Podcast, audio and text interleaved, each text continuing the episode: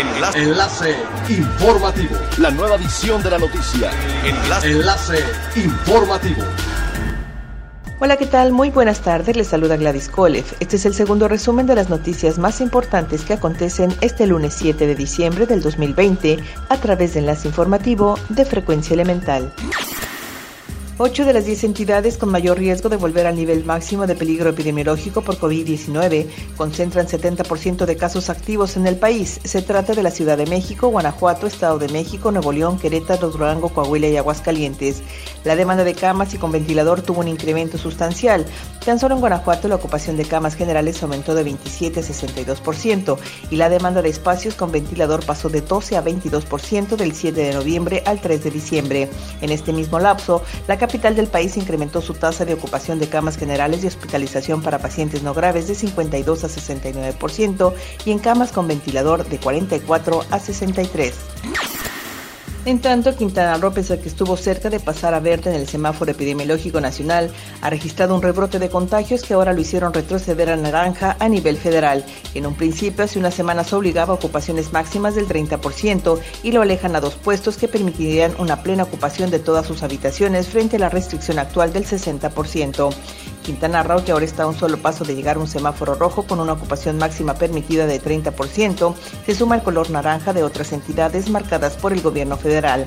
La semana pasada, el gobernador de Quintana Roo, Carlos Joaquín González, advirtió que nuestro estado podría retomar el semáforo naranja por repunte de contagios, lo que significaría más restricciones, reducción en actividades, menos empleos. Diciembre es un mes importante para la reactivación económica.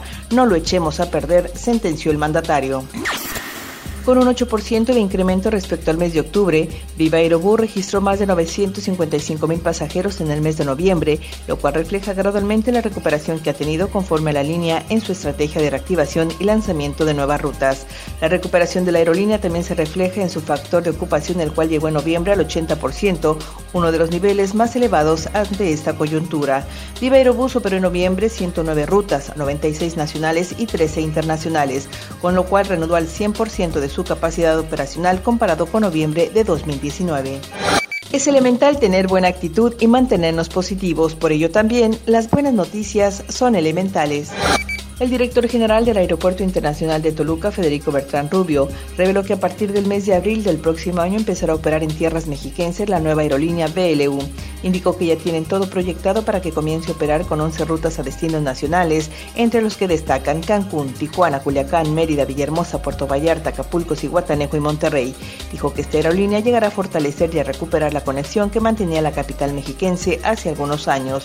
La nueva empresa homóloga de Tuma Aerocarga operará de inicio con cinco aeronaves tipo CJ200 para 50 pasajeros, modelo reconocido por su eficiencia en vuelos de corta distancia. Siga pendiente de las noticias más relevantes en nuestra próxima cápsula informativa. No olvide seguir nuestras redes sociales, Facebook, Instagram y YouTube. Estamos como Frecuencia Elemental. En Twitter, arroba frecuencia-e y nuestra página web www.frecuenciaelemental.com. Se despide Gladys Kolev y no olvide que es elemental estar bien informado. Enlace. Enlace informativo. La nueva edición de la noticia. Enlace. Enlace informativo. Es elemental que te conectes a nuestra frecuencia a través de www.frecuenciaelemental.com. Frecuencia Elemental. El cambio eres tú.